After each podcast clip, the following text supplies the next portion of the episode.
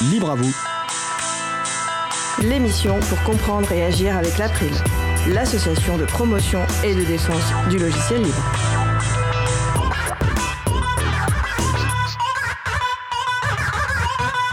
Bonjour à toutes, bonjour à tous. C'est le moment que vous avez choisi pour vous offrir 1h30 d'informations et d'échanges sur les libertés informatiques et également de la musique libre. Abolir les barrières entre les équipes de développement et les équipes d'administration système, c'est l'approche DevOps. En tout cas, c'est ce que j'en ai compris.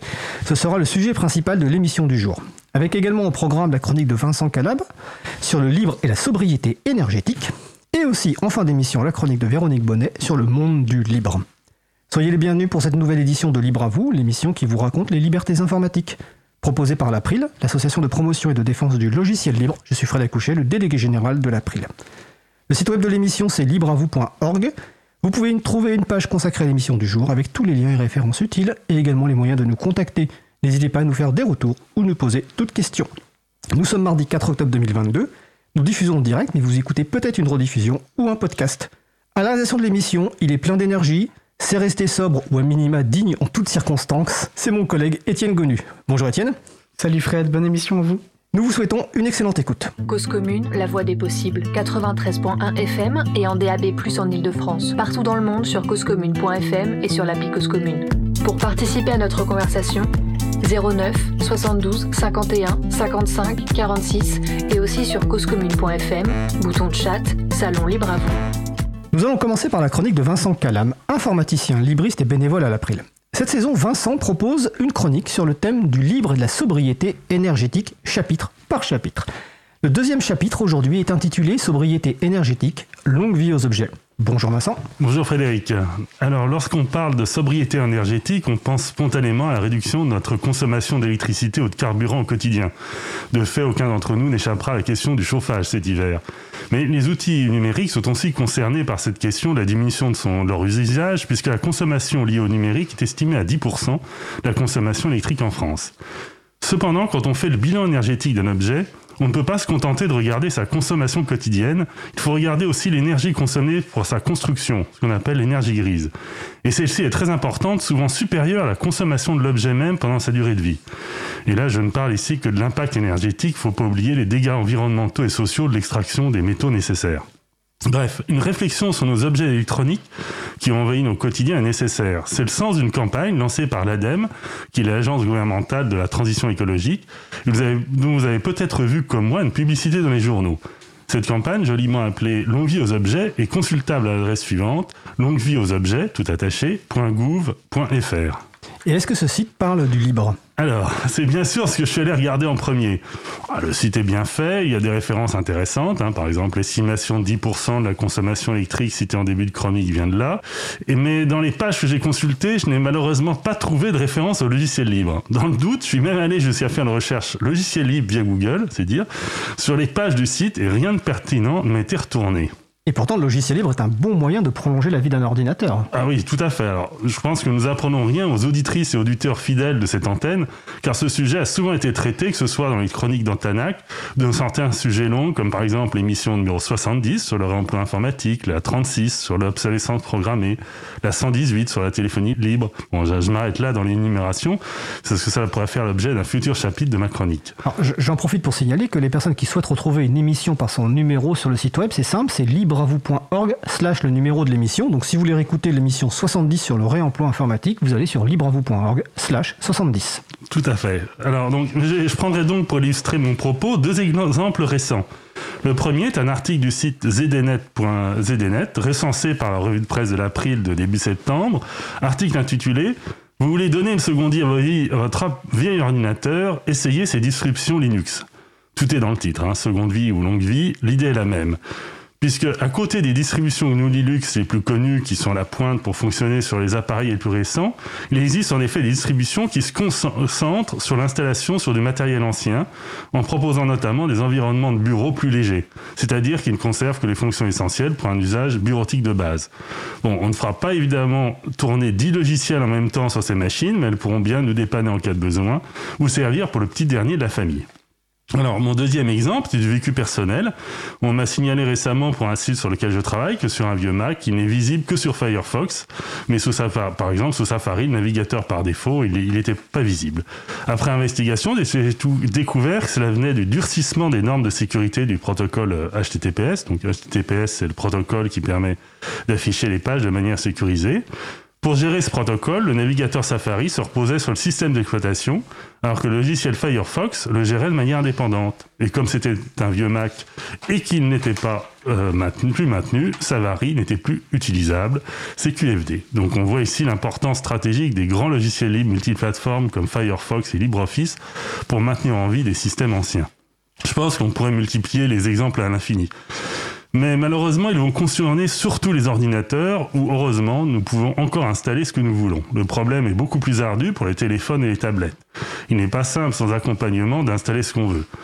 Or, les téléphones sont aussi les objets numériques qui sont renouvelés le plus souvent. Est-ce une simple coïncidence? Je vous les juge.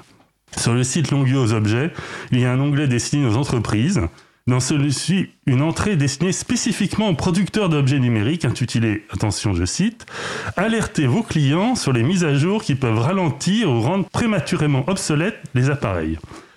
Et dans cet article, il y a une phrase presque cocasse, je trouve. Les fabricants vont avoir, entre guillemets, une obligation d'information sur la durée durant laquelle les mises à jour logicielles permettent un usage restant normal des appareils. Bon, soyons sérieux, vu des enjeux, ce n'est pas une obligation d'information qu'il faut, mais bien une interdiction de ces pratiques, tout simplement. Donc on voit ici que si le logiciel libre est utile pour atteindre la sobriété énergétique, celle-ci en retour peut aussi être un levier efficace dans la lutte pour la libération de nos téléphones. une sorte de donnant-donnant dans ces deux combats. Bah écoute, merci Vincent. J'en profite pour rappeler que donc toutes les références citées seront sur le site de l'émission libreavou.org ou sur le site de la radio causecommune.fm. Oui, j'ai également mis dans les références un article du journal en ligne Basta qui était aussi recensé par la revue de presse de l'April récemment et qui développe bien les, questions abordées ici. C'est aussi un journal de ce type-là, plutôt à destination de militants. Euh, c'est aussi une bonne source, d'une bonne référence. Et Basta publie régulièrement des, articles sur le logiciel libre. Je renvoie aussi un article récent qui concerne le logiciel libre, notamment dans le monde de l'éducation, très fouillé. Donc effectivement, c'est une belle référence. Merci Vincent. Donc on se retrouve le mois prochain pour le chapitre 3 de ta chronique sur la sobriété énergétique. Voilà, tout à fait. Bah, belle journée Vincent. Euh, nous allons faire une pause musicale. Après la pause musicale, nous parlerons de DevOps. On va essayer de vous faire comprendre ce qu'est ce terme. Alors la pause musicale, je l'ai choisie en, hommage quelque part à la chronique euh, de, Vincent, car ça va parler de 4-4 qui pue. nous allons en effet écouter 4-4 par Jean Bleu. On se retrouve dans moins de 2 minutes. Belle journée à l'écoute de Cause Commune, la voix des possibles.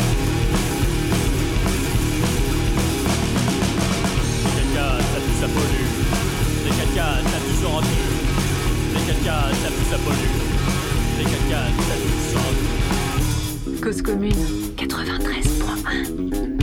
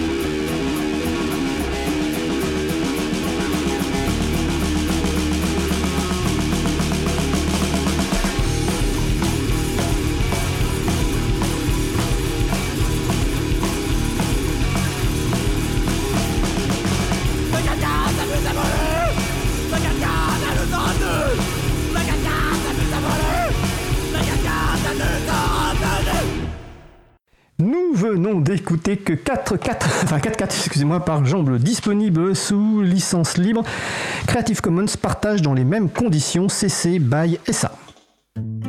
Retrouvez toutes les musiques diffusées au cours des émissions sur causecommune.fm et sur libreavoue.org.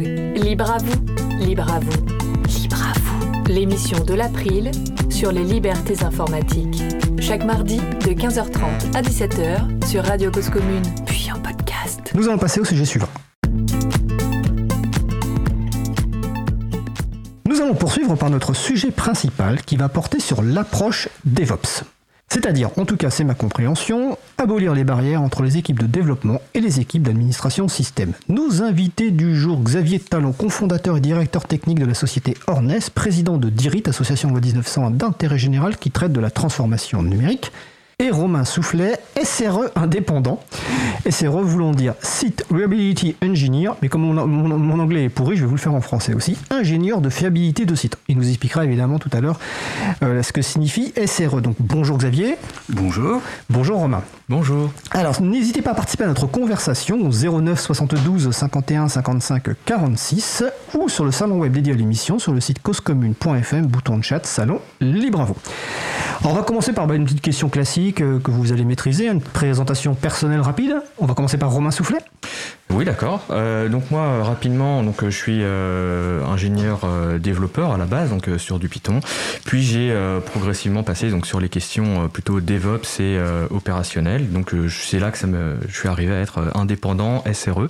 Donc SRE qui va traiter de la stabilité des sites en production et de l'aide aux développeurs dans ce cadre-là. Et on va en parler quand même pendant pas mal de temps. Tout à fait. Xavier Talon? Oui, bah, moi je suis. Euh, j'ai participé à la, création de la société euh, Ornes, ça fait déjà 22 euh, ans. Et au départ, effectivement, j'étais, euh, on était sur des problématiques toujours très techniques. On travaillait pour des grands comptes où on avait bah, des problématiques d'ingénierie assez classiques. On a fait pas mal de choses. Et dès le départ, on était assez motivés. On a été des gros défenseurs. On a essayé de, de poser des aspects du logiciel libre chez nos clients. Et puis on a assisté à pas mal de révolutions petit à petit avec l'arrivée de nouvelles technologies, notamment le cloud, toutes sortes de choses, et puis le DevOps. Et avec ça, ben, on a euh, rencontré des nouvelles problématiques et un nouveau champ d'action qui nous a vraiment permis ben, de voir qu'il y avait vraiment des grosses améliorations à faire et des grosses difficultés qui étaient à abolir et avec lesquelles on pouvait euh, avancer et créer beaucoup de valeur. D'où euh, ben, un gros tournant dans la société, c'est devenu un de nos axes principaux. Et ben, on verra un petit peu, je pense qu'on va en reparler, mais ça a été aussi l'occasion de créer euh, l'association Ditrit, qui euh, eh bien, travaille sur ces problématiques-là, et une association VO 1901, et qui euh, essaye de faire, de traiter ces problématiques, et notamment par l'incubation de logiciels libres. Alors on y reviendra évidemment tout à l'heure, notamment en fin d'émission sur la partie Ditrit. Mais on va commencer par une question euh, euh, un peu simple. Alors, je vais préciser que d'ailleurs euh, c'est Xavier Talon et, qui m'a, enfin plutôt Carole Abadot, une des cofondatrices d'Ornès, qui il y a quelque temps m'a proposé de, traiter ce sujet de, DevOps. Et ma première réaction, ça a été de me dire, oh là, DevOps sur une émission grand public, il va falloir, c'est un défi. Mais en même temps, on aime bien les défis à l'April. Et puis on s'est dit, on va inviter des gens qui, qui vont savoir en parler.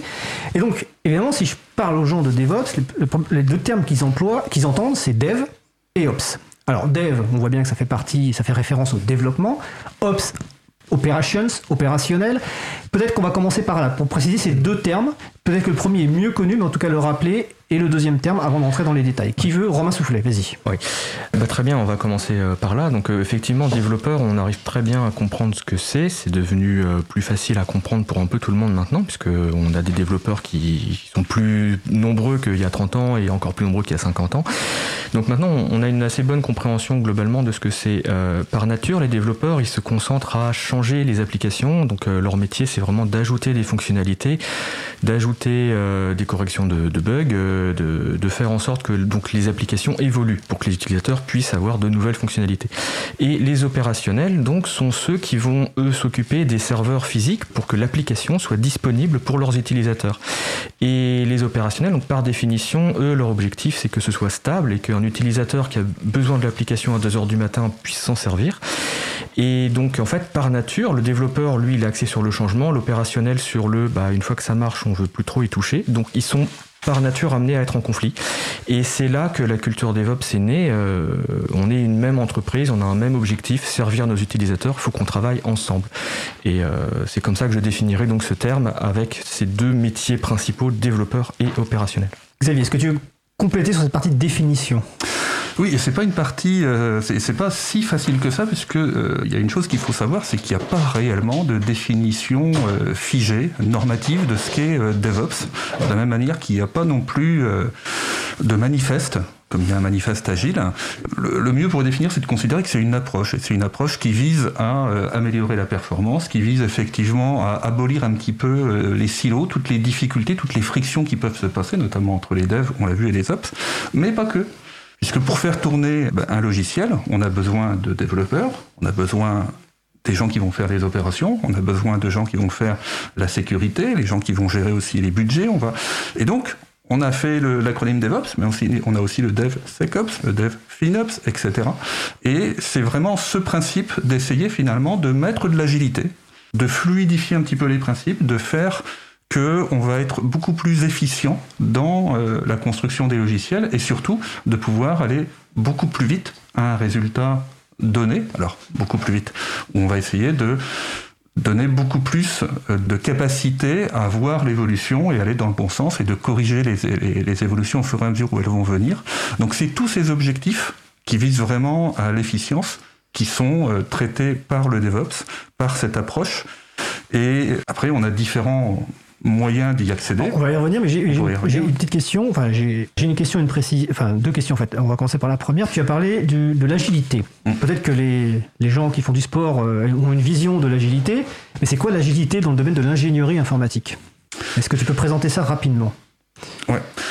L'agilité, ça va consister à essayer euh, de mieux exploiter euh, les ressources, les capacités de l'ensemble des personnes, de mieux euh, lisser les communications entre les personnes et surtout à essayer de faire une amélioration continue beaucoup plus visible et qui permettra d'être euh, beaucoup plus en accord avec le besoin. Typiquement, quand on faisait un logiciel, on va dire à l'ancienne, il, y a quelques, il années, on pouvait avoir entre le moment où on écrit le code et le moment où il va être en production, qu'il y a beaucoup, beaucoup d'activités qui sont à réaliser, euh, la mise en place des serveurs, leur installation, enfin toutes les, toutes les, tous les différentes activités comme la sécurité, etc., qui sont nécessaires pour que le logiciel puisse tourner, et il pouvait se passer facilement six mois, un an, parfois plus, entre le moment où on voulait concevoir un logiciel et le moment où le logiciel allait tourner. Dans ce temps-là, ben, on a un tunnel.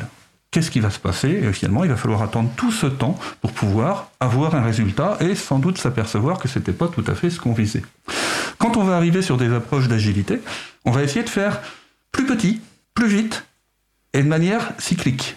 Et donc, on va essayer de se dire, fixons-nous non pas directement la cible qu'on veut atteindre, mais une première étape où on va pouvoir aller rapidement et voir un premier résultat premier résultat, il pourra permettre de corriger le tir et faire une deuxième petite étape qui sera, qui sera améliorée par rapport à, ce première, à cette première itération. Et on va aller comme ça, petit à petit, jusqu'au bout. Alors on ne va pas forcément plus vite sur le tout. Mm. Par contre, très rapidement, on voit les déviances et on peut corriger et on peut améliorer. Et ça apporte énormément de qualité, énormément de stabilité. Et aussi une adéquation finalement entre les besoins réels de l'équipe cliente et ce que développe l'équipe de développement. Plutôt que de, livrer au bout d'X mois quelque chose qui finalement ne correspond pas aux besoins, là, ces itérations continues permettent de correspondre aux besoins. Je vais juste préciser qu'on a consacré une émission sur l'agilité, c'est l'émission 59, donc si vous avez écouté le début de l'émission, c'est libreavou.org slash 59. Donc ça, merci pour la précision sur l'agilité. Maintenant, ma deuxième question, mais pour tous les deux, tu as parlé euh, d'approche DevOps, d'ailleurs c'est ce que j'ai utilisé dans le titre aussi de l'émission, mais on voit, on voit DevOps sur, euh, sur des CV aujourd'hui, c'est très à la mode. Donc est-ce que DevOps c'est un métier en tant que tel? Est-ce que c'est un nouveau métier en tant que tel? Ou est-ce que finalement c'est une approche qui est mise en œuvre par des gens dont c'est un métier qui, existe déjà, qui sont soit développeurs ou développeuses, soit dans l'administration système? Est-ce que c'est un métier ou une mm. approche euh, alors, moi, c'est un, un, sujet là qui, qui, qui, me tient à cœur, c'est qu'en tant qu'indépendant, quand je mets euh, DevOps sur mon CV, c'est ce que j'ai fait d'ailleurs, en fait, hein, je, je m'en cache pas, que j'ai besoin de d'éclaircir avec le client Qu'est-ce que le client entend par DevOps? Euh, En fait, le souci de cette approche DevOps, donc de cette culture DevOps, c'est que c'est tellement large, ça regroupe tellement de métiers différents que c'est à peu près impossible de dire je suis DevOps et de maîtriser l'ensemble des sujets. Comme le disait Xavier, c'est ça prend parfois de la finance, euh, de le coût des serveurs, le coût des applications qu'on utilise. Parfois ça va être de la sécurité informatique. Parfois on va parler donc euh, des backups, des solutions de stockage qui sont plus donc de la base de données. C'est des sauvegardes. Exactement. Et c'est impossible pour un seul, une seule personne de maîtriser tous ces aspects-là. Donc au final, dire je suis DevOps, c'est quand même assez difficile parce que ça regroupe vraiment beaucoup trop de choses. C'est pour ça que euh, moi, donc dans ma présentation, je m'indique comme SRE, donc euh, c'est un, terme qui est, un peu à la mode dans le milieu dans lequel euh, nous évoluons, qui est donc ingénieur de fiabilité de site en français, mais c'est au final une implémentation de cette culture DevOps. C'est un poste qui va être, je m'occupe de la stabilité de la production afin de m'assurer qu'elle est toujours en place, que on a des bonnes informations sur comment elle tourne, est-ce qu'elle tourne bien, est-ce qu'elle tourne de manière optimale ou de manière un petit peu dégradée. Euh, voilà, mon métier va être vraiment sur cet aspect maintien en conditions opérationnelles. Mais euh, dire DevOps est un métier, euh, c'est beaucoup trop difficile. C'est trop large pour qu'une seule personne puisse le maintenir. D'accord. Alors, juste avant que, Xavier complète sur SRE, donc, euh, donc ingénierie de la fiabilité des sites, j'étais me renseigner un petit peu avant quand même, et je vois que sur la page Wikipédia, il y a une, une citation de Ben Traynor, euh, qui est le fondateur donc, euh, de la team SRE, de l'équipe SRE de Google, et qui dit SRE est ce qui se passe quand un ingénieur ou une ingénieuse, ou un ingénieur logiciel est chargé de ce qu'on appelle des opérations. C'est ça en fait? Oui, c'est ça. C'est-à-dire qu'en fait, tout ce qui va être automatisable va être automatisé. On va voir donc le déploiement non pas comme une tâche d'administrateur système qui va devoir le faire à la main, mais comme un projet informatique à part entière. Donc euh, les applications, ce sont euh, les développeurs qui les écrivent, et moi, de mon point de vue, les développeurs, ce sont mes clients, c'est-à-dire que je dois leur fournir euh, des outils et une, infrastructure pour que leurs applications viennent s'interfacer avec la mienne et se mettre en production, je vais dire un peu tout seul, un peu de manière magique, qui va faire que tout fonctionne, sera monitoré correctement avec des bonnes métriques, avec de quoi euh, donner au management, on va dire, les informations sur qu'est-ce qui est en ligne, qu'est-ce qui tourne bien, de quelle manière. C'est vraiment un projet de développement développement de l'infrastructure. D'accord. Alors les outils, on en parlera tout à l'heure dans une deuxième partie. On va poursuivre euh, là-dessus. Donc euh, toujours sur ma question, en fait, donc Xavier Talon, donc c'est un métier, c'est une approche, et, tu disais en introduction que Hornes maintenant s'est positionné sur cette affiche, enfin pas cet affichage, sur cette pratique en fait, du DevOps. Donc par rapport à ça, c'est un métier, c'est une approche, comment ça se passe en fait?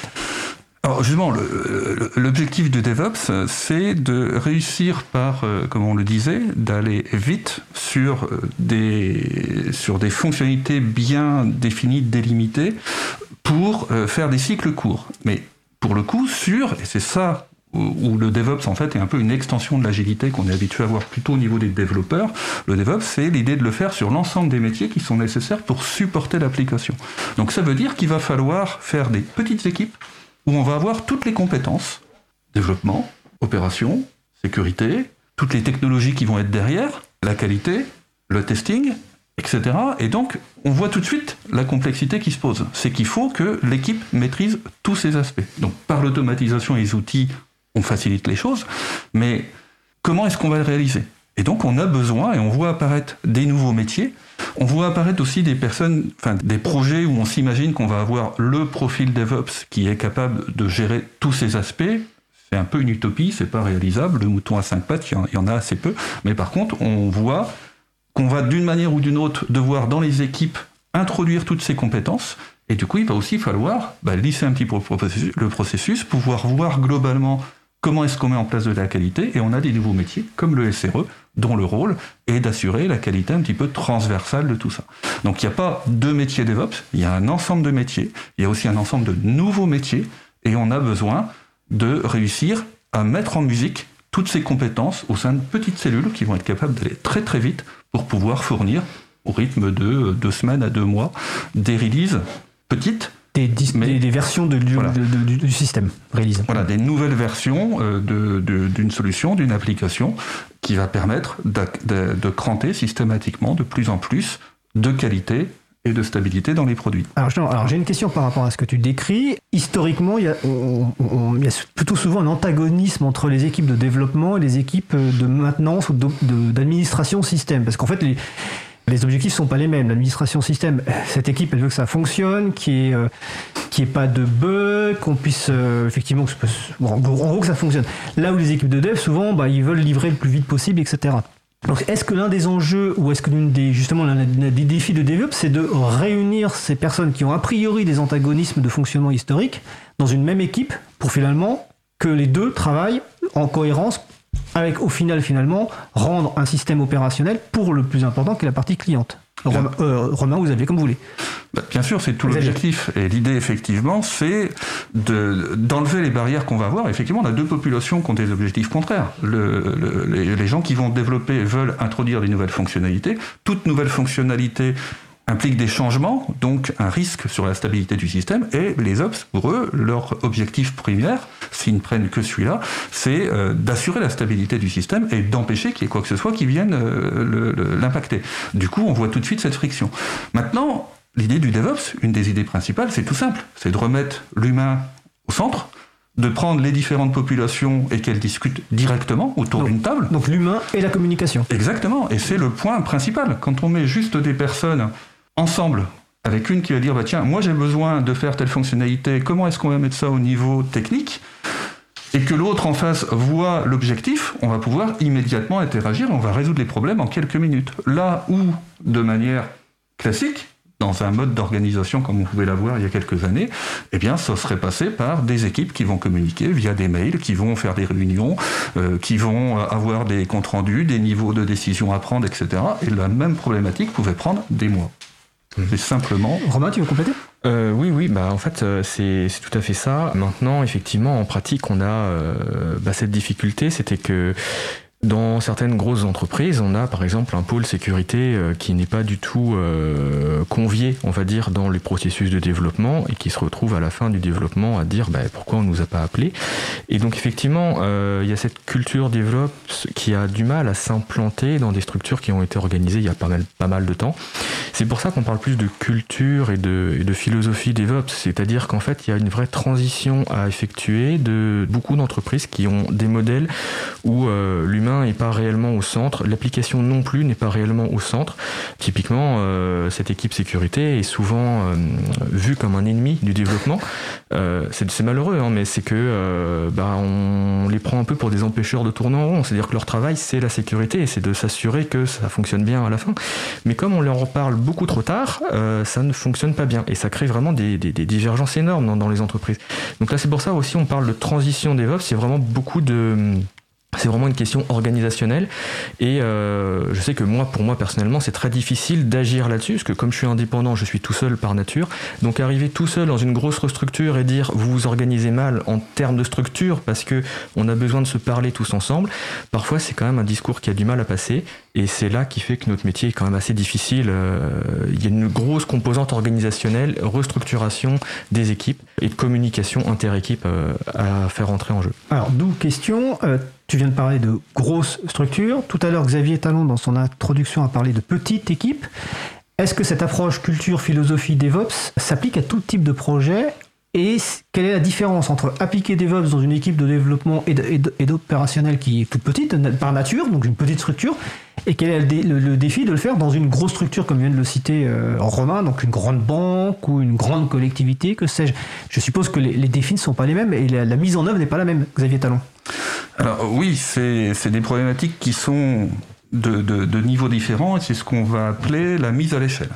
Et donc vous avez des méthodologies qui permettent et qui commencent à expliquer comment est-ce qu'on peut faire de l'agilité, euh, Scrum par exemple, euh, des, méthodes qui sont... Euh, Scrum c'est une des méthodes qui, une des méthodes qui permet de faire ça. l'agilité. Et effectivement, déjà, on s'aperçoit que la problématique de faire des petites équipes avec toutes les compétences pour un petit projet, c'est pas simple.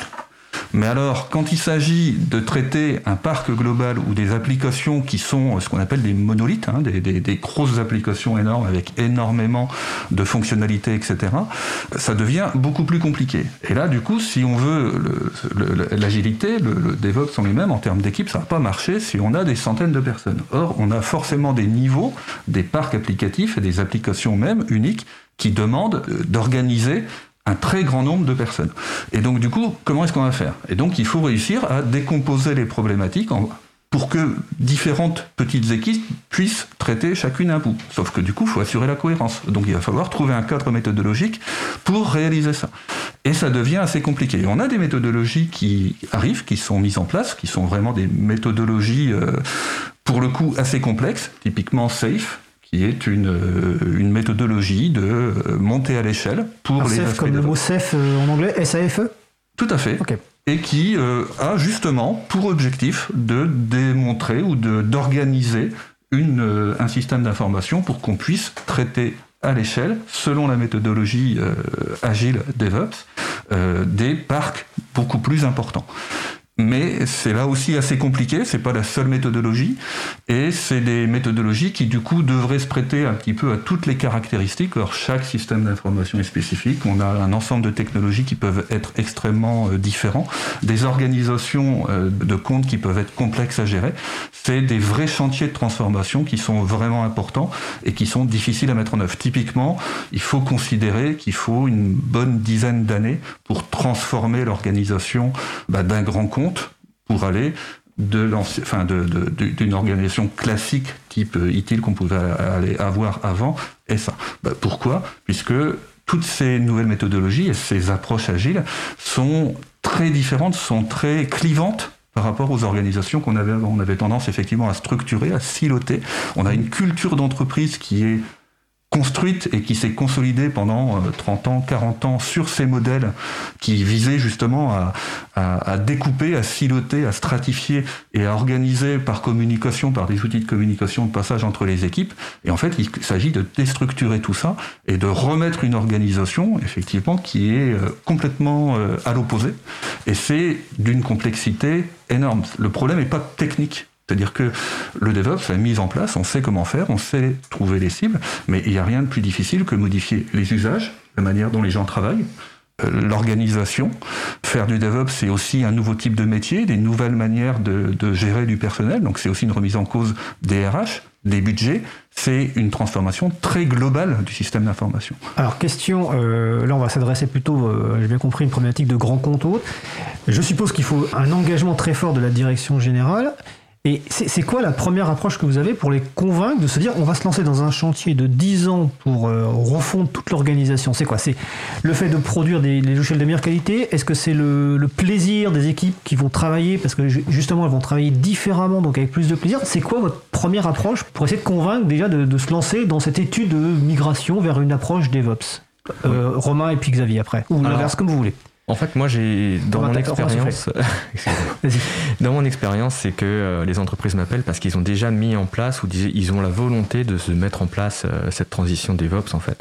C'est-à-dire que de mon point de vue, la transition est surtout euh, basée sur la technique en fait. C'est que techniquement, les applications ont énormément évolué ces dix dernières années, avec surtout l'arrivée des, des, clouds, des clouds publics, donc l'informatique en nuage en français.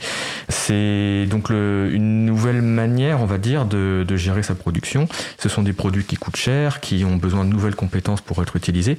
Et donc à partir de là, la mise en production est plus simple, mais c'est surtout des problématiques, je vais dire, de, marché en fait, qui donc euh, incitent les entreprises à vouloir déployer plus vite, plus rapidement et plus souvent des nouvelles fonctionnalités, d'être plus agile euh, dans, bah, comme l'agilité d'un sportif, de pouvoir bouger plus facilement et plus rapidement pour réagir aux utilisateurs, aux usages. Et euh, c'est cet usage, on va dire, d'utilisateur final qui pousse les entreprises à se remettre en question et à faire cette transition DevOps. De mon expérience, ce n'est pas des prestataires comme moi qui viennent pour pousser cette transition. C'est le client euh, me demande, nous voulons transitionner vers un modèle DevOps, vers un modèle plus agile, plus rapide, et c'est à partir de là que les problèmes commencent parce qu'ils sont clairement pas structurés de cette manière-là, pour la plupart des grosses entreprises. Et effectivement, c'est beaucoup plus facile pour des petites équipes d'être euh, agiles et d'être euh, DevOps parce que, bah, en étant une petite équipe, on se parle beaucoup plus facilement. Les problèmes viennent justement avec cette mise à l'échelle des grosses entreprises où on est 5000, c'est quand même difficile de connaître tout le monde et de, partager et de communiquer. Donc je suppose la problématique est la même pour Ornes.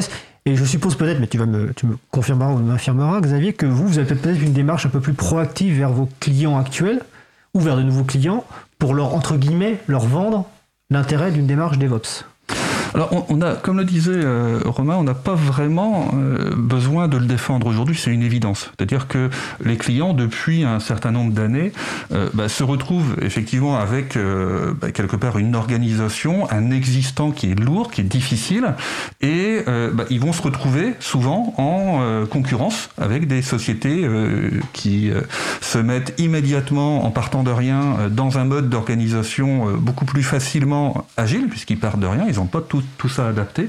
Et en fait, bah, ils n'ont pas le choix. Ils se retrouvent de facto face à des concurrents qui, quand eux, il leur faudra six mois, un an, sinon plus, pour sortir un nouveau produit, le même produit avec le même niveau de conception, ben, la fintech qui est à côté, par rapport à une banque par exemple, va peut-être pouvoir le, sortir fintech, C'est une entreprise de la finance, c'est ça? Oui, voilà, mais qui sont sur un mode un petit peu société nouvelle génération qui immédiatement va arriver sur le marché et pouvoir s'organiser, eux, sans avoir d'historique, sans avoir à gérer tout leur existant.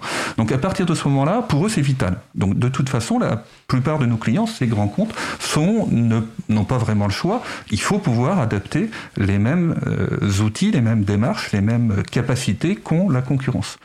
Après, euh, quand je disais tout à l'heure, il faut une dizaine d'années, pour, pour se transformer, pour arriver à maturité. Bien évidemment, on peut commencer à faire des choses, à transformer le système d'information, voilà, en mettant les choses. Maintenant, simplement, et en plus, les évolutions technologiques et tous les nouveaux outils dont on dispose permettent de faire beaucoup de choses. Après, pour réussir à transformer une organisation à tous ces niveaux dont on parlait, aussi bien la finance, la, la, la gestion, l'organisation, la gouvernance, évidemment, ça prend beaucoup plus de temps. Mais et la plupart des grands comptes français ont commencé leur transformation vers ces objectifs-là. Il y a déjà 5, euh, sinon plus, euh, enfin il y, a, quelques années, souvent euh, déjà depuis 7-8 ans. D'accord. On va faire une pause musicale et après la pause musicale, on va voir un peu plus en pratique comment, comment ça se met en place dans des organisations. En attendant, nous allons écouter un instant par Chip et Odysseus. On se retrouve dans environ deux minutes. Belle journée à l'écoute de Cause Commune, la voix des possibles. Une journée toute pareille chaque matin, un même réveil machinalement. Cause commune 93.1 Qu'elle soit vide ou qu'elle soit pleine, elle nous semblera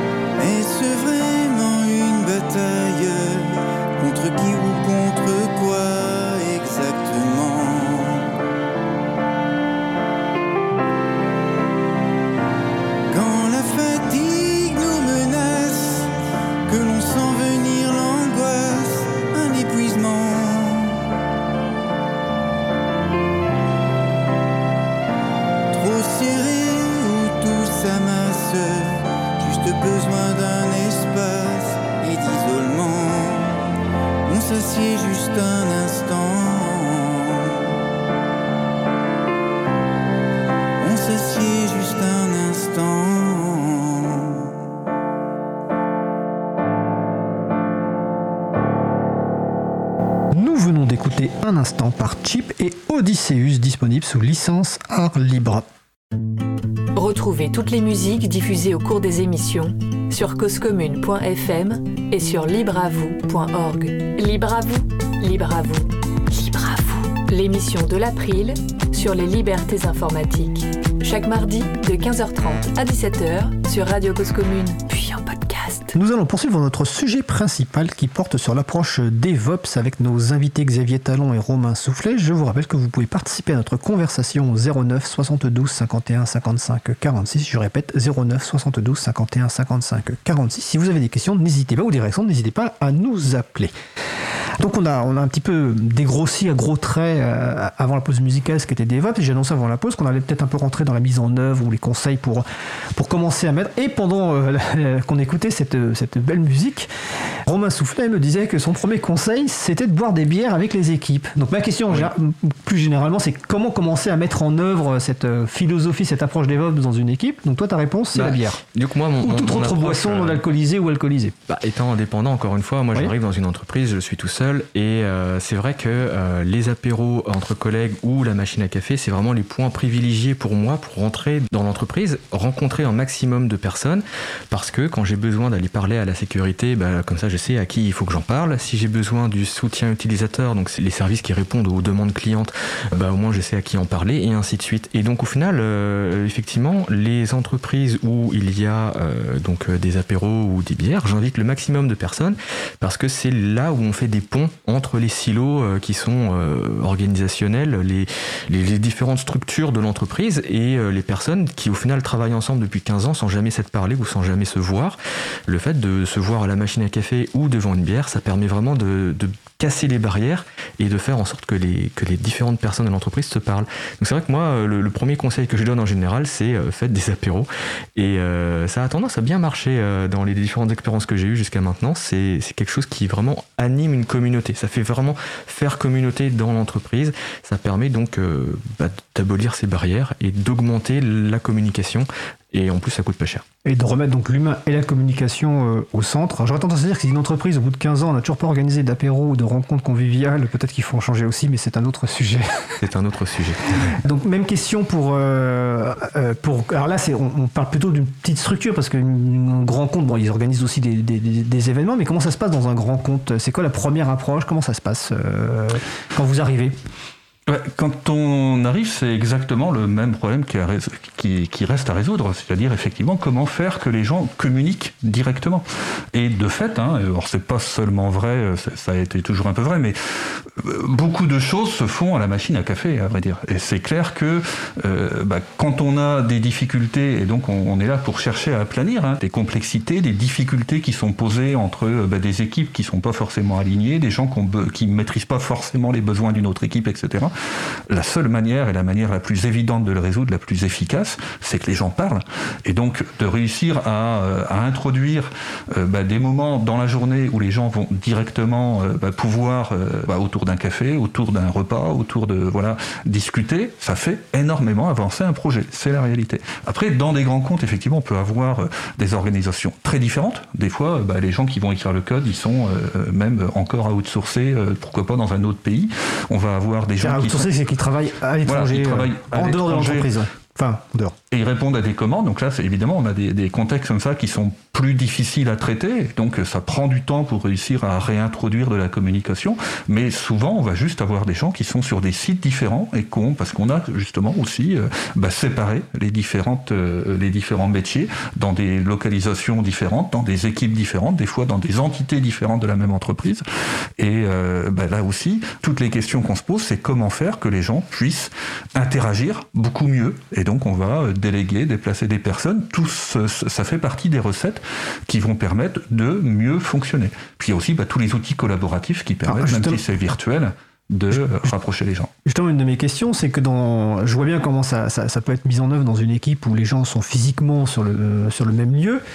Quels outils sont nécessaires pour des gens qui sont effectivement à distance, c'est-à-dire dans différents sites, voire dans différents pays, et quels types d'outils sont absolument nécessaires pour euh, mettre en place cette approche DevOps, outils informatiques ou autres d'ailleurs alors, on va avoir les outils qui sont euh, nécessaires à leur travail, donc tout ce qui va permettre de, de supporter ou d'automatiser tout un ensemble de tâches. Et puis bah, après, il y a euh, aussi des outils de communication. Et finalement, bah, ce qu'on voit dans le monde du livre avec euh, les outils qui vont permettre à des équipes de collaborer, même en ayant des gens très éparpillés dans des endroits différents, bah, les mêmes recettes sont applicables, bien évidemment. Et d'ailleurs, il y a une vraie, euh, il y a une vraie inspiration qui peut venir des, des communautés du, du livre, hein, qui peuvent être utilisées pour ça. Et puis bah, ensuite, il y a juste euh, bah, des évidences, euh, rapprocher les gens euh, aussi à travers la structure, de déplacer des équipes de façon à ce que les gens soient plus proches. Ça fait aussi partie et c'est encore bien évidemment plus efficace pour le fonctionnement. Mais c'est ce qu'on disait tout à l'heure. La maturité au niveau de la mise en œuvre de ces approches prend du temps, puisque ça peut passer par une réorganisation nécessaire, même de la manière dont est structurée une organisation. Est-ce qu'il y a des qualités ou des compétences qui sont euh, nécessaires dans les équipes euh, euh, qui existent, qui vont se mettre à cette approche DevOps? Est-ce qu'il faut avoir des, ou des choses qui, par exemple, pourraient mettre en, en question cette approche DevOps, des blocages, qui soient organisationnels ou humains? Là, je pense plutôt aux équipes actuelles, donc humaines, plutôt que... Ben, moi, dans mon expérience récente, euh, dans mes dernières missions, j'ai eu euh, donc ce cas, c'est que on initie donc cette transition, on va euh, déplacer des personnes, sauf que dans les personnes que l'on déplace, il y a des profils plus jeunes qui sont très contents de bouger et des profils plus âgés qui sont vraiment pas contents du tout de bouger. C'est une grande difficulté de la transition DevOps, c'est que dans le nom, c'est une transition et la transition ne fait pas plaisir à tout le monde. Même parfois, dans certains groupes où on a trop insisté dessus, il y a même une sorte de dégoût du mot DevOps. Un rejet euh, même un rejet, oui, oui, c'est déjà arrivé qu'on nous rejette, où là, il faut quasiment inventer euh, une nouvelle euh, une nouvelle façon d'en discuter, une nouvelle façon d'en parler pour ne pas brusquer euh, des personnes. Donc le côté humain est extrêmement important. Il faut savoir que quand on parle d'équipe, euh, on parle des humains qui composent les équipes. Et donc ça, c'est vraiment quelque chose de primordial, je pense, dans, quand on fait un peu du, de l'évangélisme, on va dire, sur le DevOps. C'est vraiment cette qualité humaine de comment parler aux gens, comment s'adapter à eux parce que tout le monde n'est pas ouvert euh, au changement de la même manière. Et euh, bah, si vous êtes à deux ans de votre retraite, vous n'avez pas envie de changer de métier, euh, ça peut se comprendre. Donc ça, c'est quand même une qualité primordiale, je pense, avant de s'attaquer au sujet. En fait, c'est. Donc en fait, DevOps, c'est de la conduite du changement.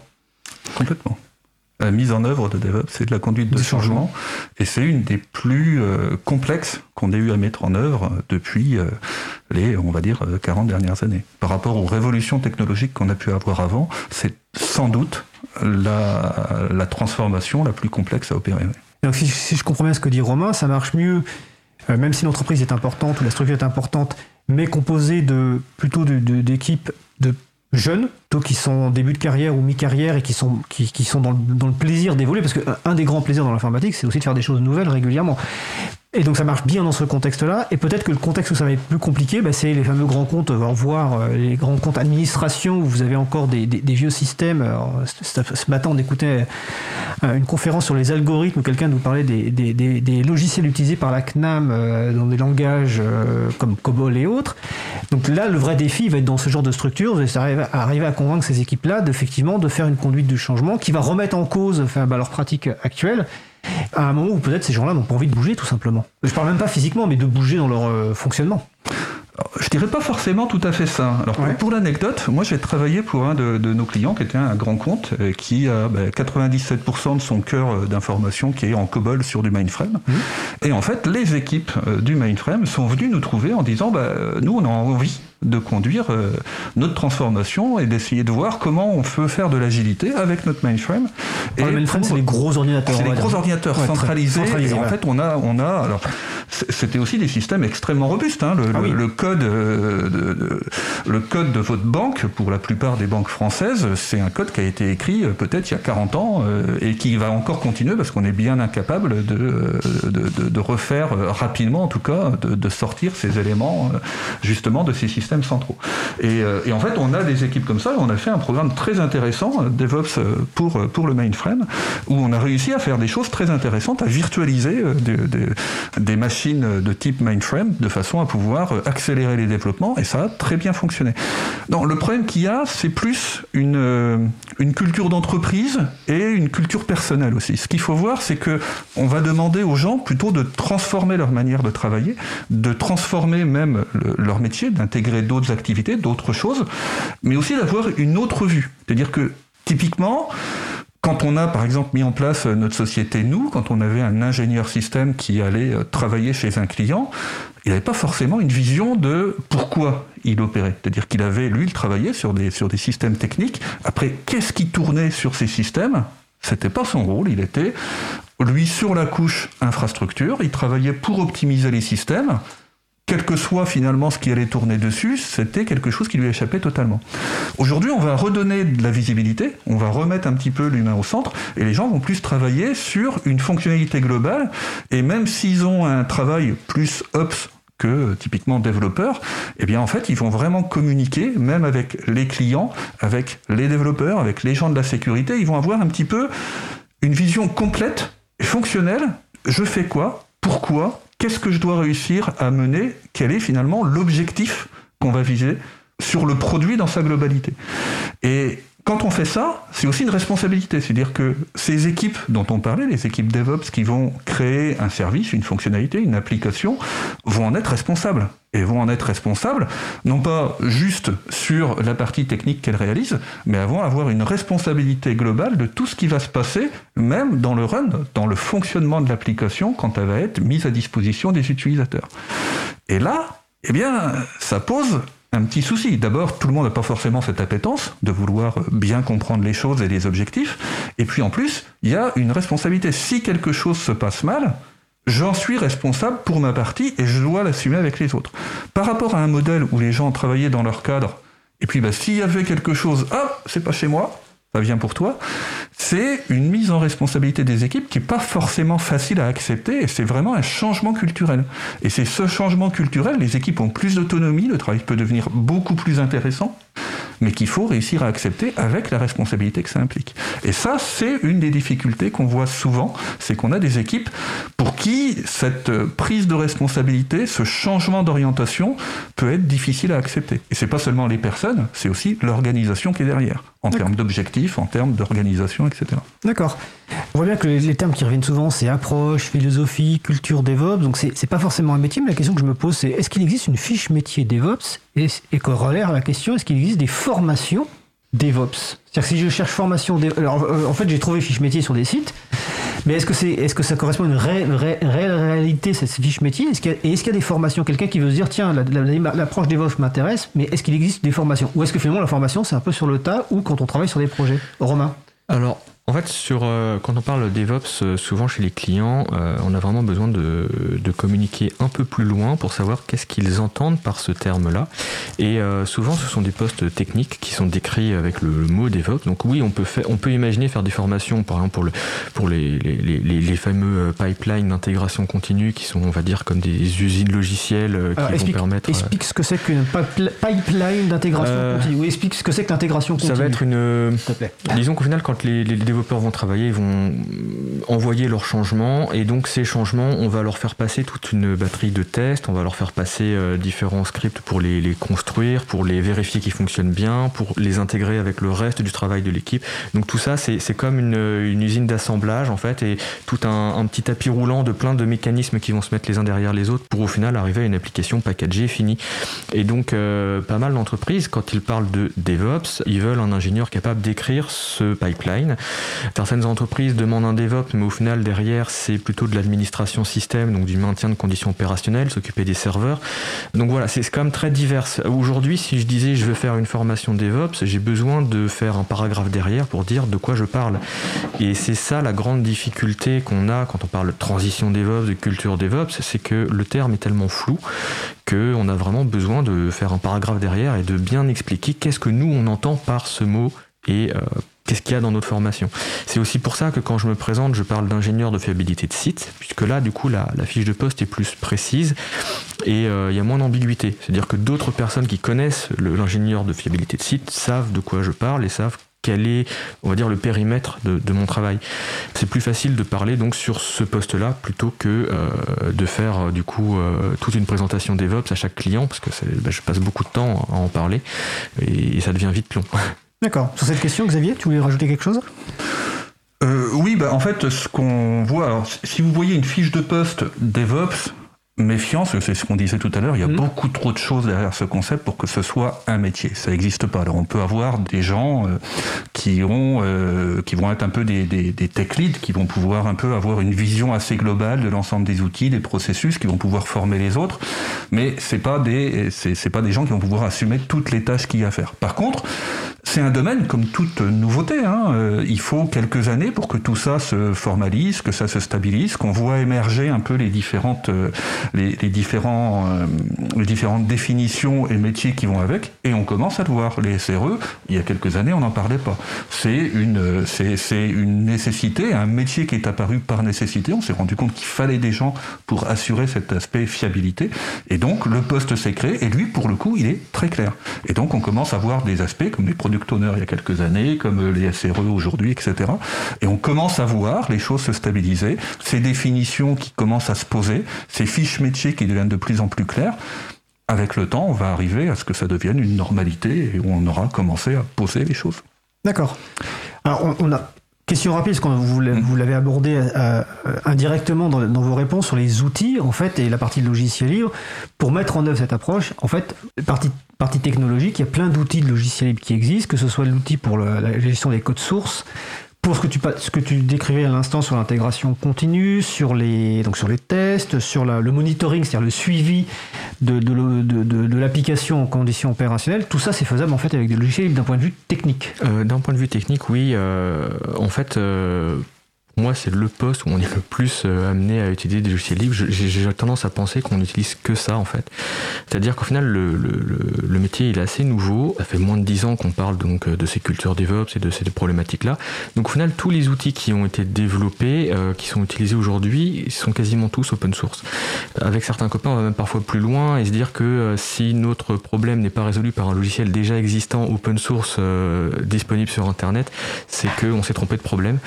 C'est c'est vrai que euh, ça c'est un gros avantage. Euh, on n'écrit pas énormément de code lorsque l'on fait donc euh, cette culture DevOps du SRE. Souvent on va réutiliser des choses que d'autres ont fait, les adapter, contribuer aussi. Mais c'est assez rare que je déploie un projet de A à Z euh, dans mon quotidien en fait. On va souvent réutiliser ce que d'autres ont fait, des choses qui sont mises à disposition par d'autres SRE euh, à travers le monde et c'est une communauté au final qui, qui collabore énormément, même inter-entreprise. Et ça c'est quelque chose qui est quand même qui fait très plaisir à voir. Donc c'est un nouveau métier qui s'est quand même construit beaucoup autour de cette culture du logiciel libre. D'accord, super. Tu me fais un plus la transition avec le, mm. dernier sujet, parce que le temps passe super vite, je vous avais prévenu. Tu viens d'employer le terme communauté. Et Xavier, toi, tu voulais aborder un sujet justement sur cette construction de communauté à travers l'association notamment Ditrit. Tout à fait. Ben, en fait, c'était. Euh, je pense que Ditrit, c'est une aventure qui a commencé euh, justement par euh, la manière dont on a abordé avec nos clients au niveau d'Ornes la problématique DevOps euh, et, agilité en général, où on s'est rendu compte finalement de client en client qu'on rencontrait tout le temps un peu les mêmes problématiques. Et on l'a vu, le, la mise en œuvre de DevOps, c'est compliqué, surtout quand il y a un gros existant, etc. Et euh, bah, finalement, on se retrouvait toujours un petit peu avec les mêmes, euh, la, même manière de travailler, où bah, les gens veulent mettre en place l'approche, se disent bah, aujourd'hui on a des outils, alors, il y a beaucoup d'outils, et effectivement, les outils open source, c'est un peu la base. Aujourd'hui, euh, une société qui voudrait faire du code propriétaire pour traiter ce type de problématique ce serait difficile d'avoir les reins assez solides et ce serait difficile d'apporter justement l'agilité nécessaire, la capacité d'adapter. Et puis, on est sur des outils internes pour des gens, enfin, euh, des outils techniques pour des gens techniques qui vont avoir besoin de les adapter forcément. L'outil qui fera tout, c'est difficile. Et la communauté open source aujourd'hui, c'est un peu la seule qui sera capable d'apporter ces évolutions, de créer une communauté suffisamment importante pour que tout le monde puisse s'en emparer, adapter et, euh, finalement euh, exploiter un outil qui aura vraiment une valeur sur la longueur.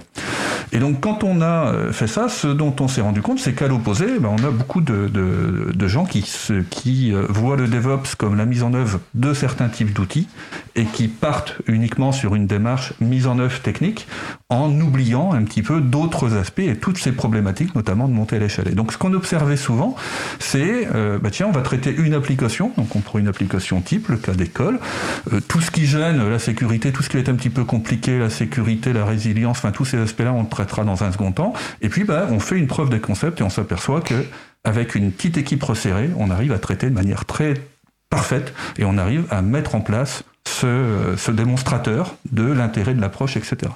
Après, on veut faire de, on veut généraliser, donc on commence à regarder, euh, à faire ça sur une vraie application pilote, en vraie réalité. Là, c'est un petit peu plus douloureux et on commence à voir vraiment toute la complexité, tout ce que ça veut dire, parce que bêtement, par exemple, il faut s'intégrer avec tout le reste du système d'information, il faut traiter de la sécurité.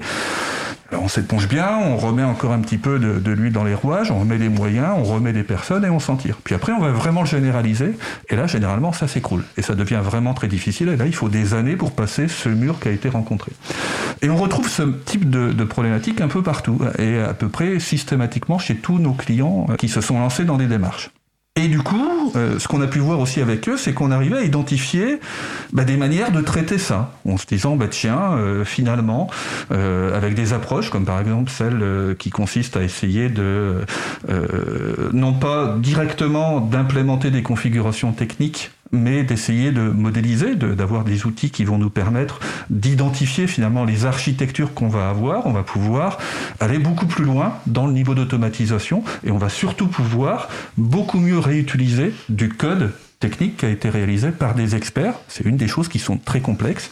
Un code sur les, typiquement d'infrastructures, tel que peuvent le concevoir des gens comme Romain ou les gens avec lesquels il travaille, c'est assez difficile de les réutiliser d'une application sur une autre. Et donc on a trouvé des moyens, de, on commençait à identifier des choses. Donc on commençait à faire avec, euh, aux différents, à différents endroits, euh, des idées qui semblaient intéressantes. Et puis bah, après on s'est dit, tiens finalement on peut pas toujours... Euh, en clientèle, aller jusqu'au bout du geste. Et on s'est dit, bah, on va faire des un laboratoire interne Ornès pour essayer de continuer à développer ces choses-là. Seulement là, on s'est retrouvé à faire euh, bah, de la R&D comme le font toutes les sociétés euh, en interne, et on s'est retrouvé à faire euh, bah, de l'entre-soi. Et puis finalement, nous, avec notre petite taille, on n'est pas gros pour une société de service, eh bien, on n'avait pas les reins assez solides pour pouvoir créer du logiciel et typiquement mettre en œuvre les applications et les, concepts qu'on était en train de, de développer. Et là, on s'est dit, mais finalement, on y perd même avant où on faisait ça par rapport à des chantiers où on était chez nos clients avec des gens qui venaient d'autres sociétés et qui apportaient aussi leur, leur savoir-faire. D'où l'idée de se dire à un moment, et si on externalisait notre recherche et développement, si on jouait l'intelligence collective? Et là, toute l'idée, ça a été ce constat-là, se dire on est beaucoup plus fort à plusieurs, c'est nous, euh, de toute façon, si on veut le faire nous-mêmes, euh, si on veut aller euh, créer ce type de solution nous-mêmes, on n'aura pas les moyens de le faire, ou en tout cas on n'a pas la taille pour pouvoir faire ça. Et finalement, si on crée une communauté basée sur, les idées libristes. Et donc on a créé euh, bah, une, une, association, loi 1901, qui s'appelle DITRIT, et qui a pour vocation de travailler sur tout ce qui est transformation numérique et que ce soit pour les grands comptes, mais aussi les petites sociétés, pour n'importe quelle organisation, avec l'idée de se dire, eh bien, ce qu'on commence à voir, ce qu'on arrive à faire avec d'autres pour ces grands comptes, il y a sûrement moyen de le rendre disponible pour tout à chacun.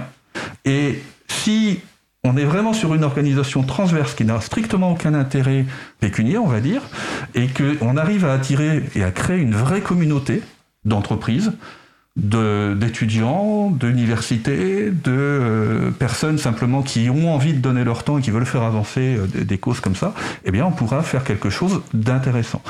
Et c'est ce qu'on a fait. Et donc Ditrit s'est construit. Et dans Ditrit, eh bien, on va avoir un étage réflexion c'est un think on do tank. Donc on a un étage réflexion, on a des groupes de travail. Donc par exemple, on en a un sur la souveraineté numérique. On a un groupe de travail sur euh, l'éthique et les communs. Donc euh, on est vraiment dans l'aspect dans, dans, l'aspect là-dedans rentre évidemment les, tout ce qu'on peut euh, identifier sur le libre.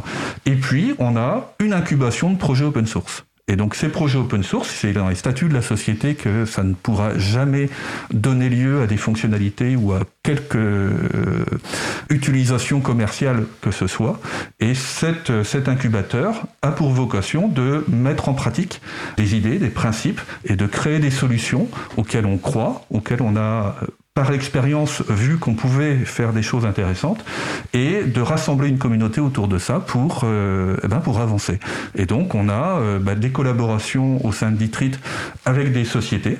Donc on a EDF, euh, e on a Société Générale par exemple qui, nous, qui, qui, qui participent à des travaux. On va avoir bah, des écoles qui viennent, des universitaires qui participent aux travaux, des, et des contributeurs qui viennent de tous horizons. Et c'est intéressant puisque pour nous, on a tout à y gagner. C'est la seule manière de d'illustrer un peu nos, euh, nos idées, de mettre en œuvre notre recherche et développement, et on la met à disposition de euh, la communauté au sens large. Et on et on n'est pas les seuls, on commence à être rejoints par différentes sociétés qui jouent le jeu, qui viennent, et c'est extrêmement enrichissant. Et pour nous, c'est une vraie aventure passionnante et on a de plus en plus de choses qui se mettent dedans. La bonne nouvelle, c'est qu'on a été reconnu d'intérêt général l'année dernière et que euh, bah, c'est un vrai coup d'accélérateur. Donc euh, Bercy nous a reconnu ce statut et donc ça va nous permettre d'accélérer encore et on commence à avoir des vraies contributions avec différentes sociétés. Et là, bah, on voit toute la puissance que peut avoir cet aspect communautaire et libre qui fait que eh bien, ça nous fait un levier qui nous permet vraiment d'accélérer ces développements-là et c'est extrêmement intéressant. Voilà. Excusez-moi pour, pour, pour, la sonnerie, c'est marrant parce que ça j'allais te faire euh, quand on arrive à la fin du, du, sujet, donc je, je m'excuse pour cette, pour cette sonnerie.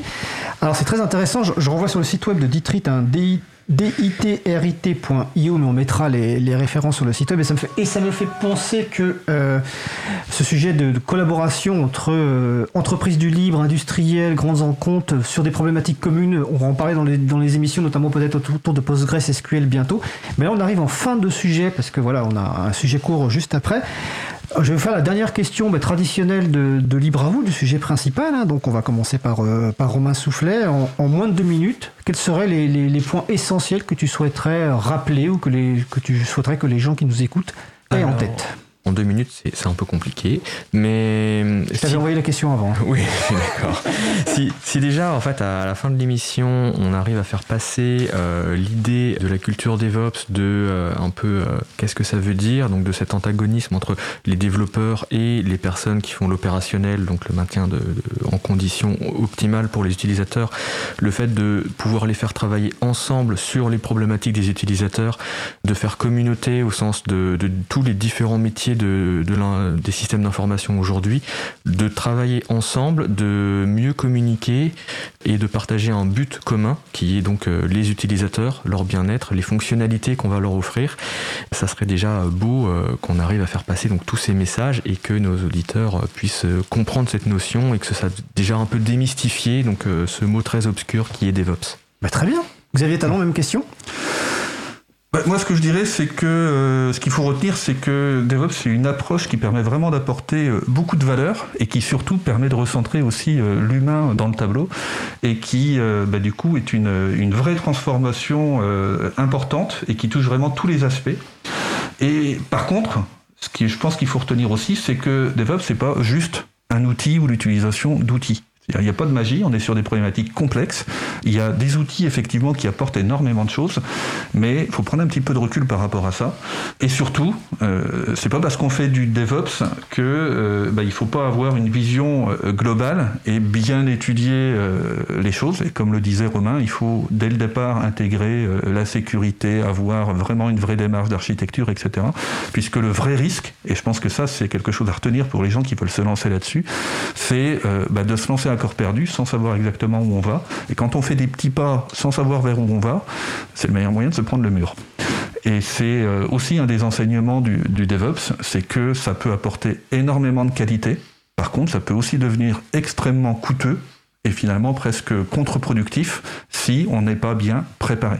Et ce que je pense que ce qu'on a essayé de vous montrer aussi, c'est euh, toutes les réalités, toutes les facettes de ce monde de DevOps.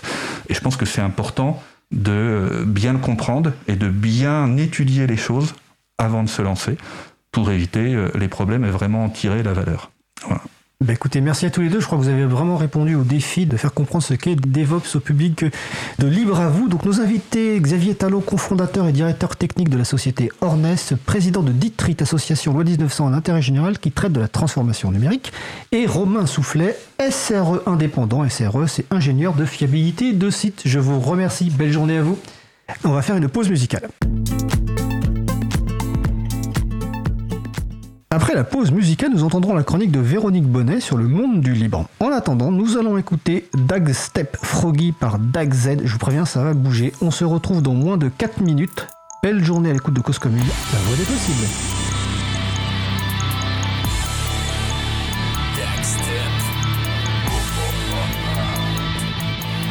Cause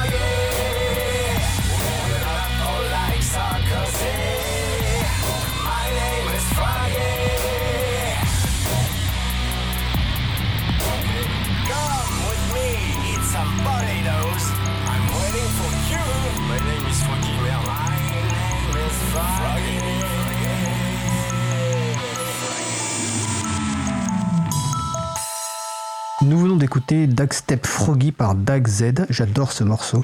Et j'adore ce que fait globalement Dag Z, disponible sous licence art libre.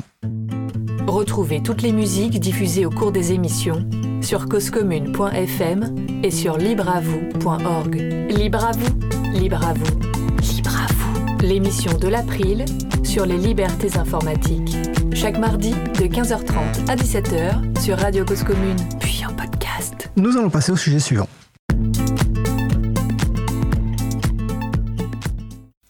Lecture philosophique du logiciel libre. C'est la chronique Partagée et bon de Véronique Bonnet, professeure de philosophie et présidente de l'April. Le thème du jour, le monde du libre. La chronique a été enregistrée il y a quelques semaines. On se retrouve juste après. Donc j'ai intitulé le podcast d'aujourd'hui Le monde du logiciel libre. Effectivement, la notion de monde me semble une entrée philosophique intéressante pour aborder les enjeux du logiciel libre. Monde peut avoir plusieurs sens. Je commence par le sens le plus restreint. On dit parfois de quelqu'un qu'il est dans son monde, il est dans sa bulle, c'est-à-dire dans une sphère qui lui est propre. Si on élargit encore, on peut parler du monde des libristes, par exemple, c'est-à-dire ceux qui partagent entre eux un idéal commun. Et il se trouve que cet idéal commun concerne le monde au sens le plus large. Le monde, ce qui englobe toutes les expériences possibles. Non pas une somme, mais une totalité. Le monde, c'est l'ensemble qui synthétise et fait le lien de tout ce que les humains peuvent connaître, expérimenter, ressentir. Bien sûr, notre rapport au monde est subjectif. Bien sûr, nous nous construisons comme des individus singuliers. Mais la promotion du logiciel libre favorise une sortie de nos aspirations autocentrées. Je vais me référer à un philosophe du XXe siècle, Maurice Merleau-Ponty. C'est un phénoménologue. Alors ce terme veut dire tout simplement qu'il se penche sur les phénomènes, c'est-à-dire ce qui apparaît. Et notamment, il s'est beaucoup penché sur le monde. Merleau-Ponty refuse deux extrêmes. Il refuse de dire du monde qu'il est simple, ça reviendrait à poser que le monde a une seule entrée, et ce serait une vision monolithique. Il refuse aussi de dire que chacun est seulement dans son monde. Il refuse de parler d'une infinité de mondes qui seraient étanches. Je cite Maurice Merleau-Ponty. Nous nous plaçons en nous et dans les choses, en nous et en autrui, au point que nous devenons les autres et nous devenons le monde. La philosophie se refuse les facilités d'un monde à une seule entrée, aussi bien que les facilités d'un monde à multiples entrées. Elle se tient au point où se fait le passage du soi dans le monde et dans l'autre, à la croisée des avenues. Et je trouve qu'on pourrait euh, tout à fait dire que le logiciel libre, lui aussi, se tient à l'écart de ces deux illusions. L'illusion qu'il y aurait un seul monde monolithique, homogène, euh, ce qui euh, serait un monde tyrannique. Deuxième illusion, qu'il y aurait simplement une pluralité de mondes étanches. Alors je commence par la première, donc l'illusion qu'il voudrait qu'il y ait un seul monde qui ne tiendrait aucun compte des contextes particuliers de chacun. Il se trouve que la philosophie GNU, qui est la philosophie du logiciel libre, insiste beaucoup sur l'importance de pouvoir adapter les logiciels. Adapter les logiciels à la singularité, aux besoins spécifiques, aux aspirations de la diversité des êtres. Une analogie revient souvent entre un code source et une recette de cuisine. Si les recettes de cuisine étaient sous copyright, comme certains programmes sont sous brevet logiciel, alors on ne pourrait pas enlever en elles le sel ou le sucre ou tel ingrédient auquel nous serions allergiques, on serait contraint d'exécuter les recettes de cuisine à l'identique sans jamais pouvoir les modifier. Or, il se trouve que euh, dans les idéaux du logiciel libre se trouvent les libertés d'exécuter, étudier, améliorer distribuer des copies modifiées ou non d'un programme.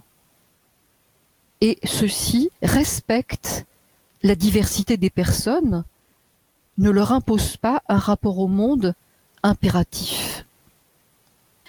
Et il me semble que le logiciel libre se tient aussi à l'écart de cette seconde illusion qui euh, parlerait simplement de monde singulier et étanche. En effet, cette collaboration des libristes entre eux, qu'on appelle non seulement le pot commun du code, mais le pot commun des bonnes pratiques, le pot commun de nos initiatives éthiques, euh, il se trouve que en cela, le logiciel libre évite que chacun reste dans son monde, ou encore affronte seul les dangers des pratiques informatiques il faut absolument qu'il y ait de l'aide, euh, qu'il y ait une communauté pour veiller sur le code source. Et donc, en ce sens, chacun où il est, est en lien avec l'autre, dans notre communauté, et aussi à ceux qui sont en dehors de cette communauté, nous nous devons euh, de parler de la différence entre logiciel libre, logiciel propriétaire, irrespectueux. Il y a une image très belle chez le philosophe dont j'ai parlé au début, Maurice Merleau-Ponty. Il invente une expression, il parle de la chair du monde. La chair du monde qu'il est important d'expérimenter, de goûter. C'est vrai que l'informatique propriétaire n'en a rien à faire de ce sens de l'autre, du partage délectable de ce qui fait que nous relevons d'une humanité, jamais contre les autres, malgré les autres, mais avec les autres. Et donc je dirais que l'informatique propriétaire propose une prétendue convivialité, affiche un monde lisse, qui cache un monde souterrain, fait de portes dérobées, d'opérations que l'utilisateur ne maîtrise pas. Le logiciel libre, lui, est de plein pied avec le monde. Étienne, ce monde te va-t-il? Je pense qu'il y a une grande marge de progression pour le monde dans lequel on, tel qu'il est actuellement, mais ce que tu viens de dire résonne beaucoup en moi. J'aime beaucoup cette euh, idée. Je pense qu'on existe particulièrement à travers les liens qui nous unissent et qu'on explore et, ce monde qu'on partage, comme tu le dis très justement. Et je pense aussi que l'image de cette sensibilité, il me semble que souvent on dit des libristes que ce sont des êtres qui ont simplement pour intérêt des démarches techniques, des démarches techniques pratiques.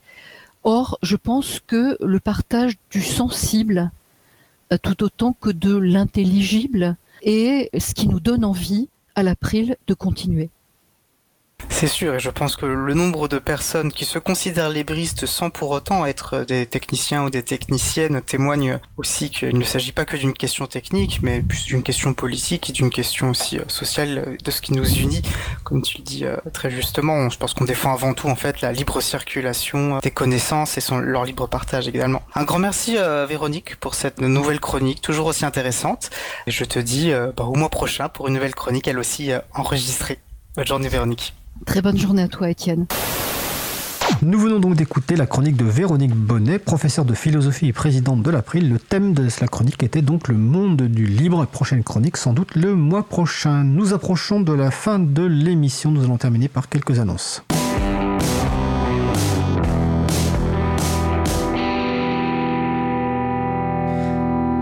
Notre émission Libre à vous est diffusée sur la radio associative Cause Commune, la voix des possibles. La radio propose un nouveau rendez-vous convivial chaque premier vendredi du mois à partir de 19h dans ses locaux à Paris. Une réunion d'équipe ouverte au public avec apéro participatif à la clé. L'occasion de découvrir le studio, de rencontrer les personnes qui animent des émissions, voire de proposer votre propre projet. La première soirée rencontre aura lieu vendredi 7 octobre 2022 à partir de 19h. J'y serai. L'adresse du studio 22 rue Bernard Dimet 75 018 Paris. Et ensuite, ce sera le rendez-vous chaque premier vendredi du mois à partir de 19h. Comment échapper à la surveillance des GAFAM, ces géants du net qui se goinfrent de données personnelles? Eh bien, l'association, enfin, oui, l'association L'école du logiciel libre organise un événement mercredi 5 octobre 2022 à partir de 19h à Ivry-sur-Seine. La même école du logiciel libre organise ce samedi 8 octobre 2022 à partir de 14h30 un cours, donc c'est le cours de l'école du logiciel libre pour découvrir le logiciel libre. Du côté de Lyon, jeudi 6 octobre 2022, il y a un jeudi vie privée de 19h à 21h30. Vous retrouverez évidemment les informations précises sur ces événements sur le site de l'agenda du libre et je vous invite à consulter ce site, donc agendadulibre.org, pour trouver des événements en lien avec les logiciels libres ou la culture libre près de chez vous. Et vous pouvez aussi trouver des organisations libristes près de chez vous. Notre émission se termine. Je remercie les personnes qui ont participé à l'émission du jour. Vincent Callan, Xavier Talon, Romain Soufflet, Véronique Bonnet. L'émission a été mise en onde par, le toujours sobre Étienne Gonu. Merci également aux personnes qui s'occupent de la post-production des podcasts Samuel Aubert, Elodie Daniel Giraudon, Languin, Quentin Gibaud, bénévole à l'April, et Olivier Grieco, le directeur d'antenne de la radio. Vous retrouverez sur notre site web libreavou.org toutes les références utiles ainsi que sur le site de la radio causecommune.fm. N'hésitez pas à nous faire des retours pour indiquer ce qui vous a plu mais aussi des points d'amélioration. Vous pouvez également nous poser toutes questions et nous y répondrons directement ou lors d'une prochaine émission. Toutes vos remarques et questions sont les bienvenues à l'adresse contact@libreavou.org. Si vous préférez nous parler, vous pouvez nous laisser un message sur le répondeur de la radio. Soit pour réagir à un des sujets de l'émission, soit pour partager un témoignage, des idées, des suggestions, des encouragements, ou tout simplement nous poser une question. Le numéro du répondeur 09 72 51 55 46. Je répète, 09 72 51 55 46. Nous vous remercions d'avoir écouté l'émission. Si vous avez aimé cette émission, n'hésitez pas à en parler le plus possible autour de vous et faire connaître également la radio Cause Commune, la voix des possibles. La prochaine émission aura lieu en direct mardi 11 octobre 2022 à 15h30. Notre sujet principal portera sur les jeux vidéo libres. Nous vous souhaitons de passer une belle fin de journée. On se retrouve en direct mardi 11 octobre. Et d'ici là, portez-vous bien.